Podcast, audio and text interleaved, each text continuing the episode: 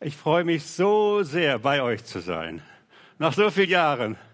Und euch zu sehen als Gemeinde, euch zu erleben. Und ich mag das ja, wenn das so spontan und so familiär zugeht. Herzlichen Glückwunsch zu dem, was ihr seid, geworden seid als Gemeinde und immer noch seid durch Jesus Christus und durch den Heiligen Geist und durch das, was Gott hier getan hat. Gottesdienste sind wie Oasen. Da kann man sich entspannen, zur Ruhe kommen, neue Kräfte tanken, sich selbst durchsortieren und orientieren. Vor allem aber sind Gottesdienste Orte, wo man Gott begegnen kann. Und das ist das, was wir uns einander wünschen, dass Gott uns heute Morgen begegnet. Er ist uns wahrscheinlich schon begegnet durch die freundlichen Begrüßungen, durch alles, was bisher geschehen ist, aber jetzt auch in der Predigt, dass es wirklich zu einer Begegnung mit Gott kommt, wo wir spüren, da ist aus dieser unsichtbaren Welt jemand, der spricht in mein Leben hinein und der erreicht mein Herz und der hat etwas mit mir vor. Der Predigtext ist äh, im Alten Testament zu finden, im ersten Buch Mose, Kapitel 16, ab Vers 6b. Ich lese ausgewählte Verse. In der folgenden Zeit behandelte Sarai Hagar so schlecht, dass sie davonlief. Der Engel des Herrn fand sie an einer Quelle in der Wüste auf dem Weg nach Schur und fragte, Hagar, Sklavin Sarais, woher kommst du und wohin gehst du? Ich bin meiner Herrin Sarai davongelaufen, antwortete sie. Da sagte der Engel zu ihr, geh zu ihr zurück, bleib ihre Sklavin. Der Herr wird dir so viele Nachkommen schenken, dass man sie nicht mehr zählen kann. Du wirst einen Sohn bekommen, nenne ihn Ismael, denn der Herr hat gehört, wie du gelitten hast. Da rief Hagar aus, den, der mich angeschaut hat, habe ich tatsächlich hier gesehen. Darum gab sie den Herrn, der mit ihr gesprochen hatte, den Namen der Gott, der mich sieht. Hagar ging wieder zurück. Sie bekam einen Sohn. Abraham nannte ihn Ismael. Abraham war zu der Zeit 86 Jahre alt. Die Predigt hat drei Teile. Der erste ist überschrieben, wo ist ein Gott wie du? Das, was wir gerade gehört haben, klingt nach Tausend und eine Nacht. Märchenhaft. Aladdin und die Wunderlampe. Alt, uralt. Ist es aber nicht. Warum? Weil es um den gleichen Gott geht, den wir heute hier in dieser Kirche anbeten, von dem wir reden. Er hat sich über die Jahrtausende nicht verändert. Ihr werdet es sehen. Da sitzt die geflüchtete Sklavin am Brunnen und trinkt erstmal was. Sie ist immer noch verschwitzt und abgehetzt, aufgewühlt von dem, was sie erlebt hat. Und das Erste, was wir von Gott lesen, ist, dass der Gottesbote Hagar findet. Das bedeutet doch, er hat nach ihr gesucht. Seht, und das ist das Erste, was wir sehen. Das ist typisch Gott. Gott sucht nach seinen Menschen. Das Lebensmotto von Jesus Christus war, ich bin gekommen zu suchen und zu retten, was verloren ist. Und das nächste ist die faszinierende Art und Weise, wie er diese Sklaven, diese am untersten Ort der sozialen Skala lebende Frau anspricht.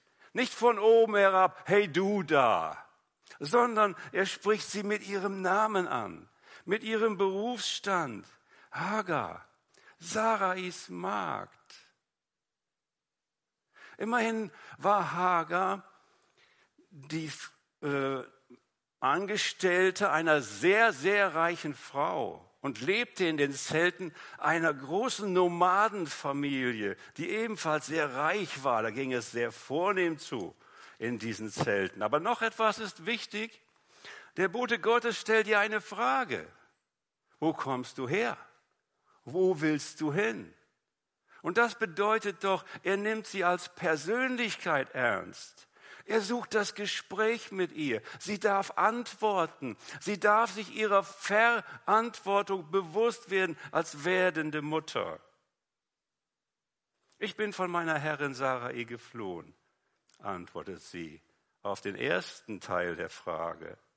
Auf den zweiten hat sie keine Antwort. Sie weiß eben nicht, wie es weitergehen soll. Sie befindet sich in einer Sackgasse. Und dann fordert der Gottesbote sie heraus. Geh zu deiner Chefin zurück, ordne dich hier unter, nimm den Platz ein, an den du gehörst. Deine Zukunft beginnt in deiner Vergangenheit. Aber es ist nicht nur das, was er sagt. Er sagt auch, du bist schwanger, du wirst einen Sohn bekommen, gib ihm den Namen Ismael, weil Gott dein Jammern gehört hat. Du wirst eine unzählbare Menge an Nachkommen haben. Was für Worte! Diese Worte stößen, stoßen eine Tür auf. Sie verschaffen Perspektive in der Ausweglosigkeit. Sie sind klar, verständlich, nachvollziehbar. Hagar ist wie elektrisiert tief drinnen in sich selbst. Die Bibel sagt, sie nennt den Namen des Herrn, der mit ihr gesprochen hat. Du bist ein Gott, der mich sieht. Du bist der Gott, der mich anschaut. Sogar dem Brunnen gibt sie einen Namen. Es ist der Brunnen des Lebendigen, der mich sieht. 4000 Jahre später, Ela, auch eine Sklavin, aber eine Sklavin der Drogen. Ihre Eltern trennten sich, als sie sechs oder sieben war. Sie fühlte sich nicht geliebt, aber sie wollte doch auch Leute haben und Familie, eine, eine Gruppe, wo sie dazugehören konnte. Und diese Leute, diese Ersatzfamilie, die fand sie in der Drogenszene. Sie war zwölf und stolz darauf, dazuzugehören. Heute ist sie 37, hat 20 Jahre lang Drogen konsumiert, so gut wie täglich. Sie wollte eigentlich gar nichts mehr. Sie hatte sich selber aufgegeben. Aber dann landet sie im neuen Land der Drogen christlichen Drogenarbeit oder wo, man, wo man sich auf christlicher Basis um Menschen unter anderem mit Drogenproblemen kümmert. Und zum Start der Therapie erlebt Ela, dass die Therapeutin ihr ihre guten Seiten zeigt. Sie wird so angenommen, wie sie ist. Das hat sie noch nie erlebt. Das stärkt sie ungemein. Und auf einmal will sie wieder etwas ihrem, aus ihrem Leben machen. Sie beginnt eine Lehre als Hauswirtschafterin und als 37-Jährige ist sie mit 17-Jährigen in eine Klasse und die 17-Jährige, die wählen sie als Klassensprecherin.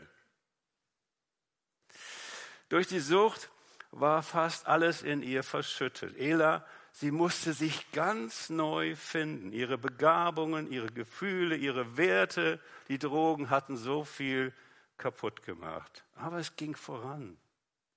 Sie ging neue Schritte und jeder Schritt machte sie stark. Ela schreibt, ich habe unendlich viel in der Therapie gelernt.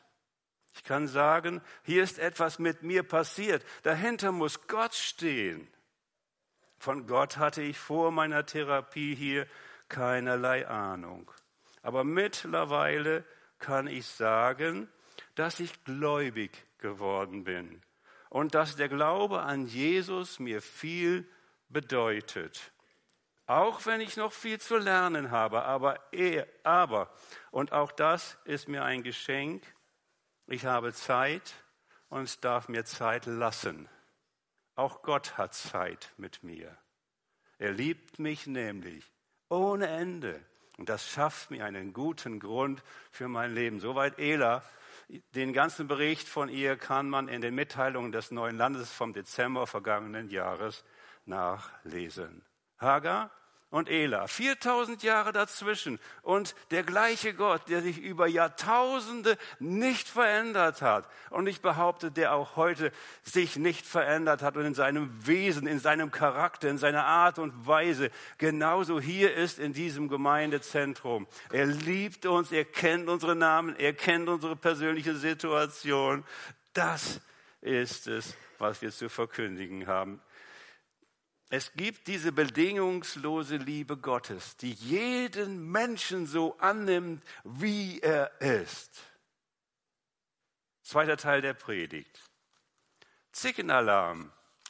Warum Trennung manchmal sinnvoll ist. Irgendwann irgendwo eine Mädchengruppe in einer Kirchengemeinde, sie nennen sich Zickenalarm. Warum nur? Hagar geht zurück zu ihrer Chefin und arbeitet weiter im Haushalt. Interessante Konstellation. Dann nebenbei ist sie auch ja noch, die, äh, wird sie auch ja noch die Mutter von dem Kind vom Chef. Naja. Aber äh, er wird geboren, der Ismael und später auch der Isaak. Isaak bedeutet Gelächter. Der Vater lacht, die Mutter lacht, alle Welt lacht. Das gibt's doch gar nicht. Ein hundertjähriger wird Vater und eine 75-jährige stillt ihr Kind. Unmöglich. Bei Gott sind keine Dinge unmöglich. Gott bringt die Welt zum Lachen. Stolze Mutter stillt ihr Kind und dann ist es soweit, dass das Kind andere Nahrung braucht. Grund genug, ein schönes Fest zu feiern. Und da wird eine Riesenparty draus gemacht, natürlich. Ismael ist mittlerweile 14. Und was hatte der Gottesbote zu Hagars äh, gesagt? Dein Sohn Ismael wird wie ein wildes Tier sein, das niemand bändigen kann. Er wird mit jedem kämpfen und jeder mit ihm. Genauso kommt es. Ismael fängt mit 14 an zu zicken. Teenager. Hast du was von gesagt? Ne? Fängt an zu zicken. Er macht sich über seinen kleinen Bruder lustig. Das merkt die Mutter Sarai ist beleidigt und schon geht der Zickenalarm im Haus Abrahams in die nächste Runde. Und Sarai sagt, schick sie weg. Tatsächlich, Abraham muss seine Magd und seinen Sohn wegschicken in die Wüste. Und so packt er ein kleines Lunchpaket und füllt einen Ledersack mit Wasser und schickt sie wirklich weg. Diesmal wird es eng für Hagar und ihren Sohn. Lebensbedrohlich. Das Wasser ist schnell verbraucht, das Lunchpaket aufgegessen, sie irren umher. Und wieder ist es der Gott, an den Abraham geglaubt hat und glaubt, der sich um sie kümmert. Er zeigt ihr einen Brunnen, spricht ihr Mut zu und vor allen Dingen, er macht wahr, was er über ihrem Leben beschlossen hat. Sie bekommt einen Lebensraum. Sie wird, Hagar wird die Mutter einer ganz großen neuen Volksgruppe. Und die Frage, die sich für uns stellt, ist, warum macht Gott das? Gott hat das ausdrücklich hineingesprochen zu Abraham, hat gesagt, na, ich schicke sie weg. Es braucht eine Trennung jetzt. Warum macht Gott das? Was steckt dahinter? Ein Pastor hat ein Buch geschrieben über das Leben Abrahams und die Überschrift über dem Kapitel, wo die Sarai ihrem Mann vorschlägt, du, da ist ja unsere Magd. Wir haben so lange auf das Baby gewartet, das uns Gott versprochen hat. Wir machen es mal auf diese Weise. Ich habe keine Lust mehr zu warten.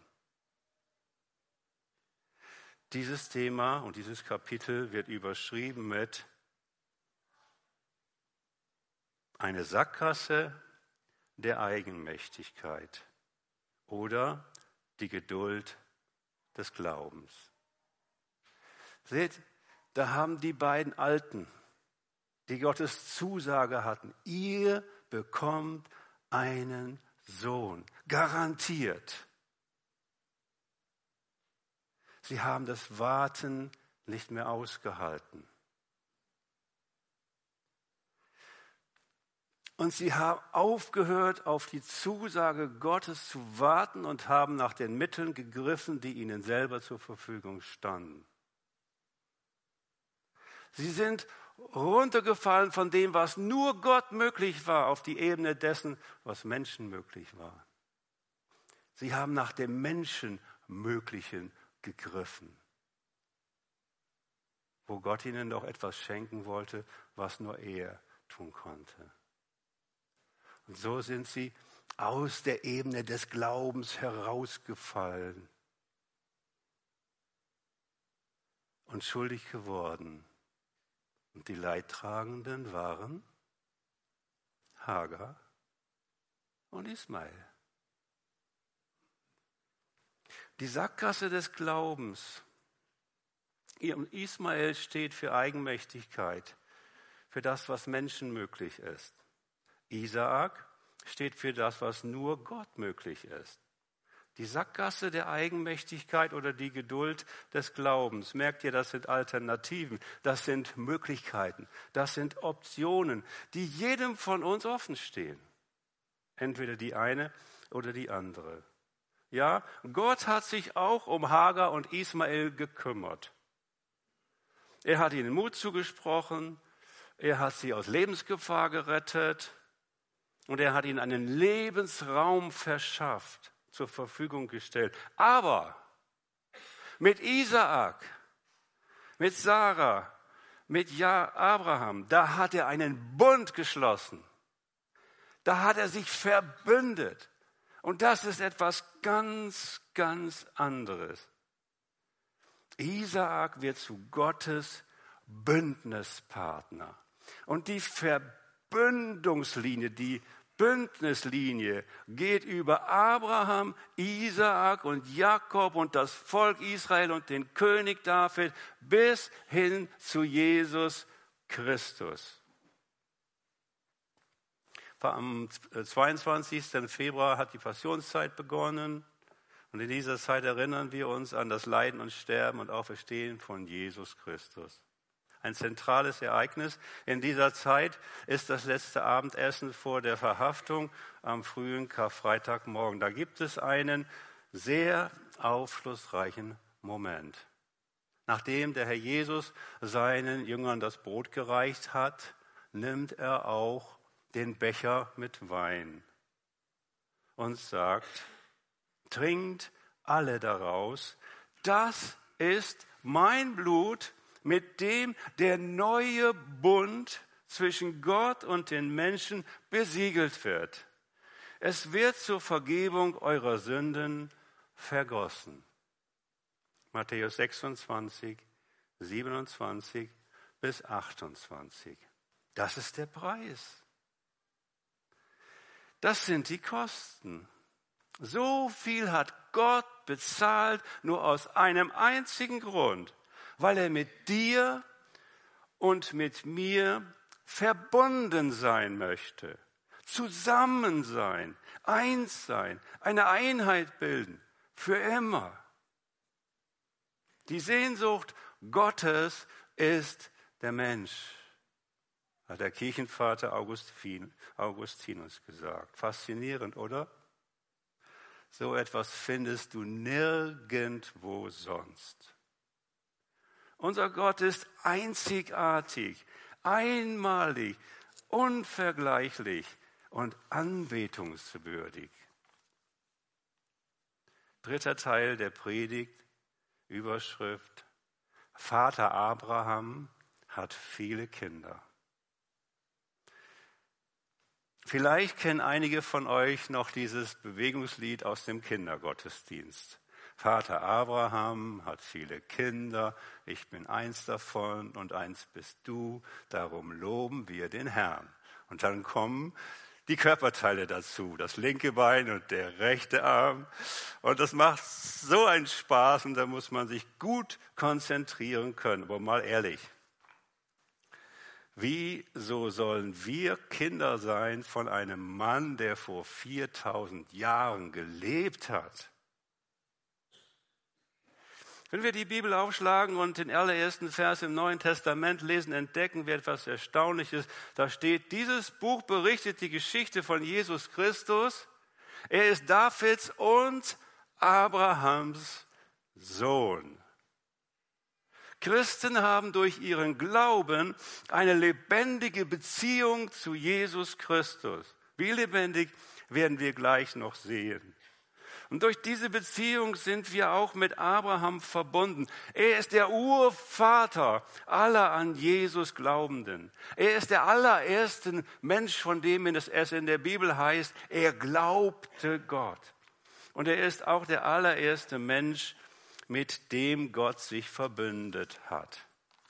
Auf diesem Hintergrund und nach all dem, was wir bis jetzt gehört haben, stellt sich die Frage, was ist denn jetzt eigentlich Glaube?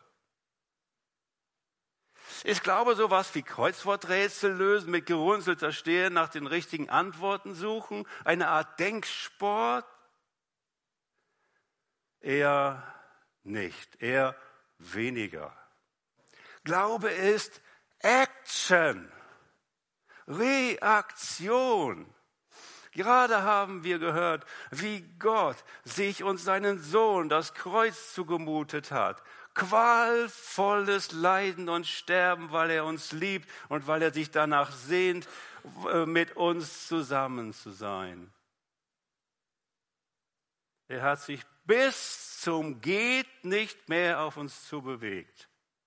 Und jetzt sind wir dran. Jetzt sind wir dran. Wir sind am Zug. Schon lange.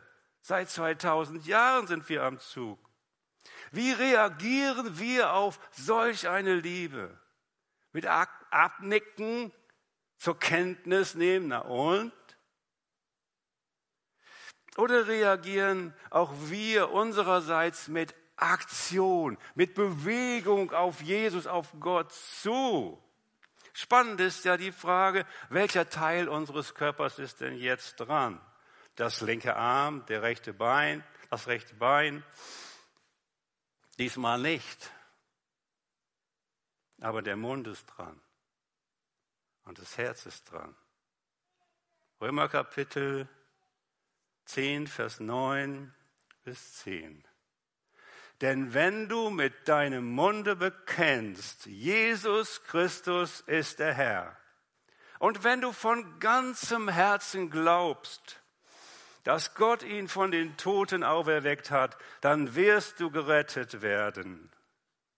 Wer also von Herzen an Christus glaubt und seinen Glauben auch bekennt, der erlebt, was es heißt, erlöst zu sein. Seht, mit Herz und mit Mund kann man sich auf Gott zubewegen, mit Jesus in Kontakt kommen. Alles Weitere geschieht dann von Gottes Seite aus. Es ist nicht weniger als ein Wunder. Der Apostel beschreibt, dass wir, wenn wir mit Jesus zusammenkommen, zu einer neuen Kreatur werden.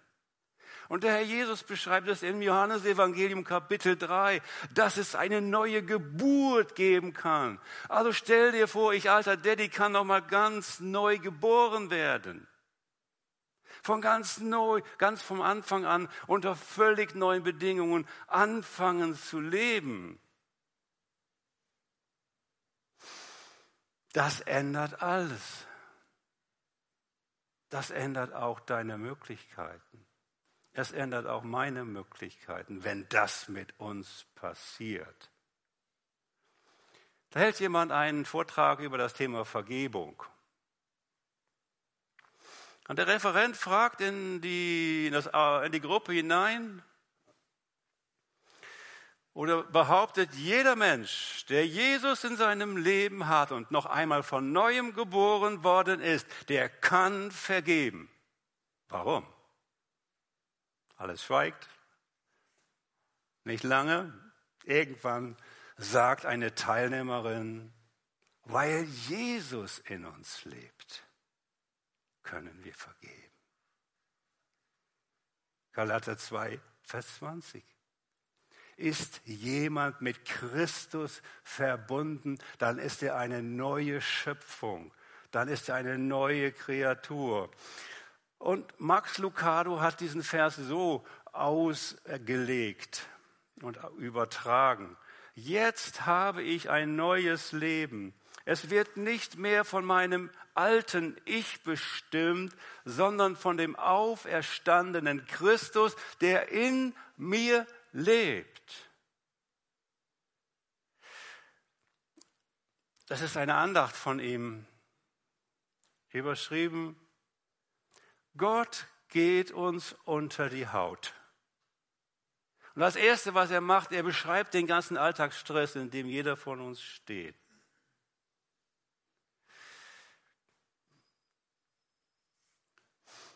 Und dann macht er was Interessantes, sagt er was Interessantes. Ich, ich zitiere mal.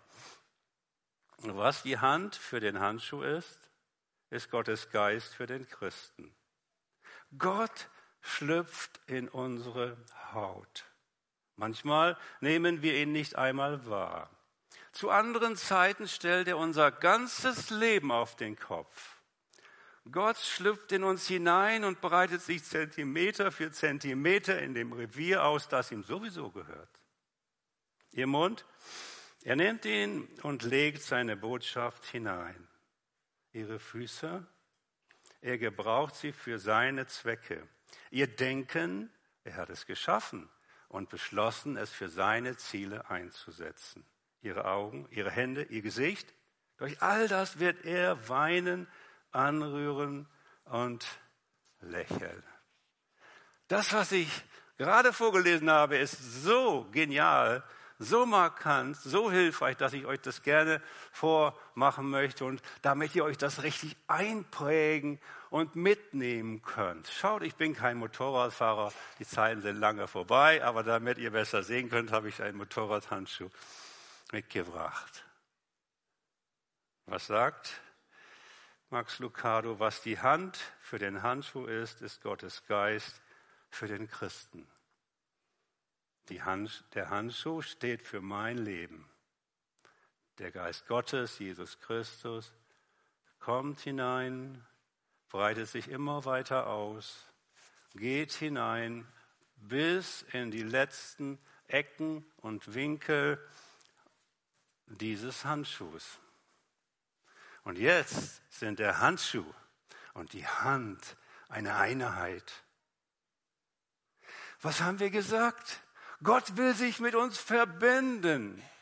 Aber er will keinen Friedensvertrag mit uns unterzeichnen, so auf Papier oder so, sondern die Verbindung geht so weit, dass Gott zu der Hand im Handschuh deines Lebens und meines Lebens werden will. Und dass wir miteinander zupacken können.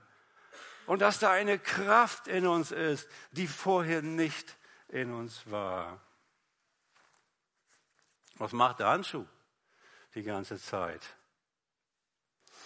Er hat sich einfach nur zur Verfügung gestellt. Er hat stillgehalten.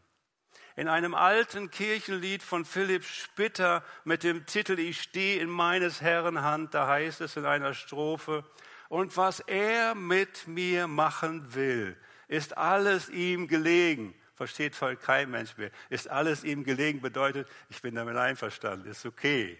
Jetzt kommt aber der entscheidende Satz.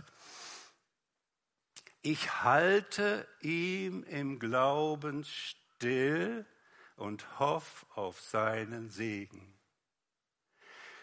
Gott im Glauben stillhaben, halten, kann die effektivste Aktion im Leben eines Christen sein.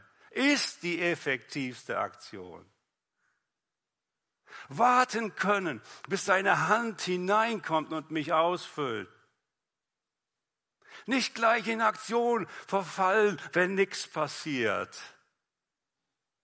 Das ist eine Fähigkeit, die wir lernen können. Und wenn das passiert, dass Gott und ich zu einer Einheit werden, kann enormes passieren. Beispiel. Cheryl fuhr zu einer Jugendfreizeit und vertraute ihr Leben Jesus an. Als sie nach Hause kam, fiel ihr sofort diese Wandtafel auf und die beiden Worte auf dieser Wandtafel, erheb dich. Das war die Familienregel schon seit drei Generationen. Erheb dich, kämpf um dein Recht, lieber sterbe ich, als dass ich etwas bedauere. Die Eltern stritten sich ständig. Sie waren fünf Kinder. Zicken, Alarm, vorprogrammiert. Normalsituation. Und nun kommt Cheryl nach Hause mit Jesus von der Freizeit. Und sie hat Jesus kennengelernt als einen, der so nicht ist. Und sie entdeckt, wie satt sie es hat, nach dieser Familienregel zu leben. Und sie entschließt sich auszusteigen. Mitten im Streit sagt sie auf einmal, du hast recht, vergib mir. Und macht die auseinander, bricht die Auseinandersetzung ab. Irgendwann sagt sie sogar zu ihrer Mama, Mama, ich hab dich lieb. Papa, ich hab dich lieb. Der Papa, der hat nie Liebe bekommen, nie Segen auf dieser Ebene. Aber seine Tochter mit Jesus spricht ihm Segensworte Gutes zu. Es dauert zwei Jahre. Irgendwann ist es eine Schwester, die sagt so, wie Cheryl möchte ich auch sein die hat sich echt verändert. Und dann kommt ein Bruder, der sagt, das will ich auch. Und es ist ein Weihnachtsfest, an dem der Papa die beiden Worte runternimmt. Was für eine Kraft, eine Familienregel außer Kraft zu setzen, wegzunehmen, zu verändern, die so viele Generationen eine Familie geprägt hat. Merkt ihr, was da möglich wird? Wer hat diese Familie verändert? Cheryl oder Jesus? Beide gemeinsam. In welche Familie kehren wir zurück nach diesem Gottesdienst? In welches Umfeld? Welche Herausforderungen an welchen Schreibtisch? Welche Küche? In welche Werkstatt? Bitte nimm diese Vorstellung vom Handschuh mit. Das ist keine Träumerei und auch keine Wunsch, Wunschvorstellung. Das ist erfahrbare Realität. Ich bete so oft. Bitte Herr, erfülle mich mit deinem Heiligen Geist. Das ist legitim. Ich bete es besonders dran, dann, wenn ich weiß, das ist eine schwierige Situation. Das ist eine echt schwierige Situation personell oder auch praktisch, was immer auch. Seht, und es ist ein großer Unterschied, ob wir Mutterseelen allein vor einem Berg von Arbeit stehen und, oder einer schwierigen Aufgabe oder gemeinsam mit Gott, dem Vater, dem Sohn und dem Heiligen Geist. Dann sind wir immer zu viert. Und der Vater und der Sohn und der Heilige Geist ist ja nicht irgendwer. Wenn der in mir lebt, meine Zeit, meine Zeit.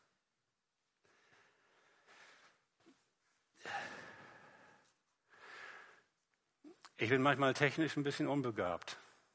Ich habe so oft erlebt bei, einer, bei meiner Motorsäge oder beim Rasenmäher, den ich ansprechen wollte. Ich habe gelernt zu sagen, was machen wir denn jetzt?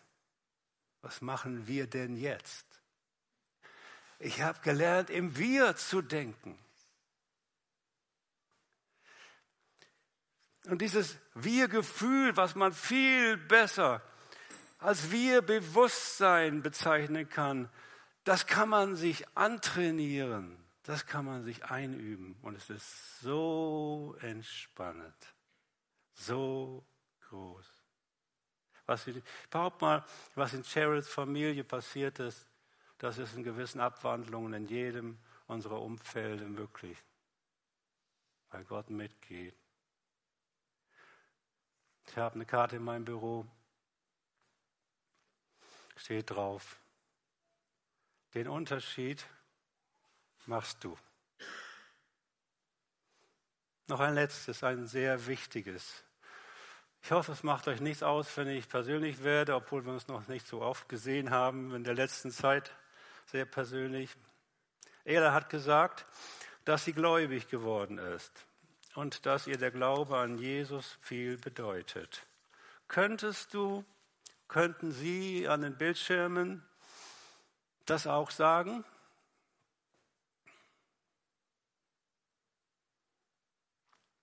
Wenn ja, sind Sie zu beglückwünschen. Wenn nein, was dann? Dann stellt sich für dich und für sie die Frage, soll das so weitergehen? Soll das so bleiben? Mit allen Konsequenzen für Zeit und Ewigkeit? Oder möchtet ihr daran etwas ändern? Noch einmal Römer 10, 10. Wer also von Herzen an Christus glaubt und seinen Glauben auch bekennt, der erlebt, was es heißt, von Christus erlöst zu sein. Glaubst du, glauben Sie an Jesus von Herzen? Auf dem Gemeindebrief dieser Gemeinde steht in der aktuellen Fassung vorne auf dem Deckblatt, es waren nicht die Nägel, die Jesus am Fest, Kreuz festhielten. Es war Liebe. Was für eine Liebe. Irgendeine Wolken irgendwo Liebe? Nein. Es war die Liebe zu Siegfried Deitenbach, die ihn festgehalten hat. Und bitte setzen Sie doch mal Ihren Namen ein, setzt mal deinen Namen ein. Es war die Liebe zu Heike Heger, zu, ach, egal. Ich, ihr wisst, ich werde ja auch älter. Okay, aber setzt es doch ein. Bring es in Beziehung zu dir, was am Kreuz von Golgatha geschehen ist. Du bist auf der richtigen Schiene. Und wenn du sagen kannst, ich glaube das, dass das mit, was mit mir zu tun hat, was da vor 2000 Jahren geschehen ist. Ich glaube das, ich nehme das an, ich will das für mich. Wenn du das wirklich von Herzen sagen kannst, jetzt, dann brauchst du es eigentlich nur noch jemand anderem weiterzuerzählen. Und schon ist der Deckel drauf. Und es ist alles gut. Ich glaube auch an Jesus. Wäre doch genial, wenn nachher beim Gebet oder beim Mittagessen jemand sagen würde, du, ich glaube jetzt auch an Jesus. Amen.